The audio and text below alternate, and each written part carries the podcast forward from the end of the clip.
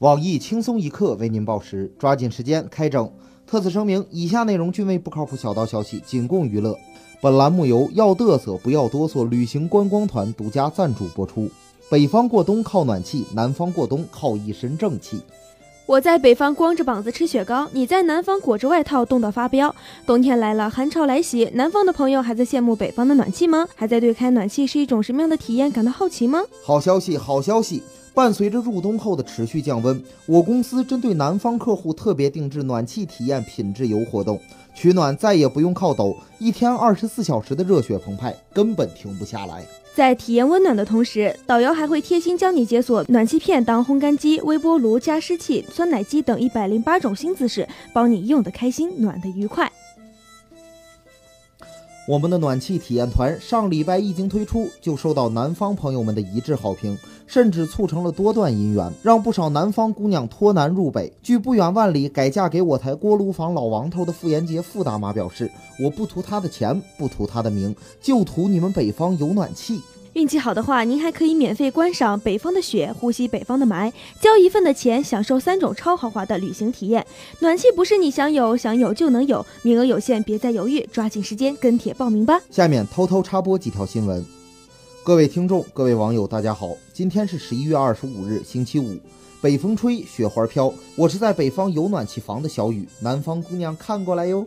大家好才是真的好，年轻人一定要看长远。北方的暖气只是一个冬天，江浙沪包邮可是一整年。我是琳琳，欢迎收听新闻整整整。今天要整的主要内容有：据外媒报道，印度妇女儿童发展部长称，印度是世界强奸案案发率最低的四个国家之一，而瑞典最高。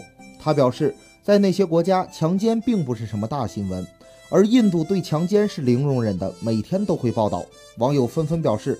宝莱坞不是盖的，三哥三姐果然擅长拍喜剧，幽默感十足。对此，我台嘴炮达人鲁大炮表示：“大家都不要再喷这位部长了，难道你们没看出来吗？他其实在低调地炫耀印度的人口基数。”近日，南京某超市老板因大意刷卡收款时多摁了一个零，过几天对账时才发现多收了一名顾客一万四千多元。去报警想将钱退还给对方，却找不到人。对此，我台落魄的富二代李天二表示：“这个顾客可真是心大，换做是我就不会给老板添这样的麻烦。我卡里余额从来没超出过一百四，多刷一毛钱都会显示余额不足。”福建一名十七岁男子赖某连续入室盗窃后潜逃，警方调查时竟发现赖某每次作案后都会在地上磕头跪拜三次。目前，赖某已被警方抓获。至于跪拜原因，是希望报警人或警察看到监控不去抓他。对此，警察叔叔表示：“好久没见过这么有诚意的小偷了。但是如果道歉有用，还要我们警察干嘛？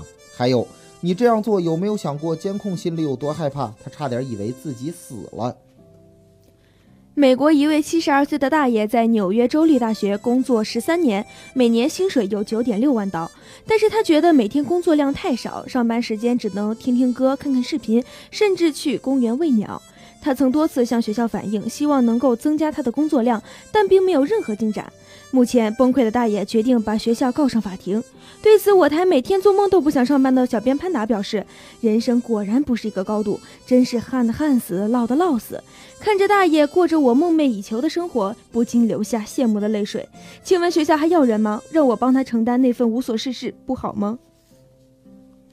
湖北的小李在驾校认识了女孩周某。多次向周某表白遭拒后，小李从周某家卫生间的窗户爬进其家中，却正好碰上周某上厕所。小李在厕所里再次表达爱意，周某报警后，警察将小李带走。对此，我台作死学专家黄博士表示，据不科学研究表明，在女生上厕所时表白的成功率高达百分之九十九点九，因为如果她不答应，男生可以直接把纸拿走。据报道，三十多岁的肖某和何某都没有正式工作，曾经是同窗的两人便合伙干起了网店，专门经营品牌打折服饰。然而，他俩进货全都不要钱，买家要什么他们就去商场偷。对此，我台九零后空巢小编二狗表示：“真是业界良心，一点都不担心会买到假货。希望你们以后不要再偷衣服了。我想要个男朋友，先跟你们预定可以吗？”近日。北京女游客遭老虎袭击案有了新进展，当事人家属起诉园方并索赔一百五十五点七万元。受伤女游客还指出，在动物园未有效救助的情况下，没有法定救助义务的母亲下车施救，其性质应属于见义勇为，园方应全部承担母亲的死亡赔偿。对此，我台懂点法律的小编东子表示，如果他母亲算见义勇为，那反过来想想，他把母亲引下车算不算故意杀人？还有，她开车的老公岂不是属于见死不救？既然如此，那犯罪嫌疑虎的精神鉴定书也该出来了。据报道，中学教师郭某通过社交软件认识了同校的学生张某，两人确定了情人关系，但因多次被郭某威胁强迫，张某提出了分手。不料郭某竟以裸照威胁张某，强迫他再次发生八次关系。对此，我台美女总监曲玉表示：“一个巴掌拍不响。”不过，虽然学生自己也有责任，但是对于这种三观不正、有损师德的老师，还是希望能够尽快没收他的作案工具。下面请听一条详细新闻。日前，株洲小伙罗某因盗窃被警方收押时，故意胡言乱语，称自己有精神病，还当众大便，并用手往自己脸上、衣服上乱抹。民警认为他是为逃避打击，装疯卖傻。后经医院鉴定，罗某属正常人。对此，雷电法王杨永信先生表示：“我觉得该是我出场的时候了。他怎么可能是正常人？像他这种智商，需要垫一垫。”我台每天要把马桶坐穿的鲁大炮表示，对于一个坚持便秘三十年的人来说，真是羡慕那些说拉就能拉出来的人。而我台自我膨胀的过气网红胖鞭子表示，小伙子这演技，当小偷真是屈才了，应该去当主播，直播吃翔，年入百万不是梦。假作真实，真亦假，后面的消息每一个字都很可疑。墨西哥公司出钱盖墙，川普或成中国长城旅游业大敌。我要在美墨边境造墙，还要墨西哥人出钱。这句话已经成为川普的标志性口号。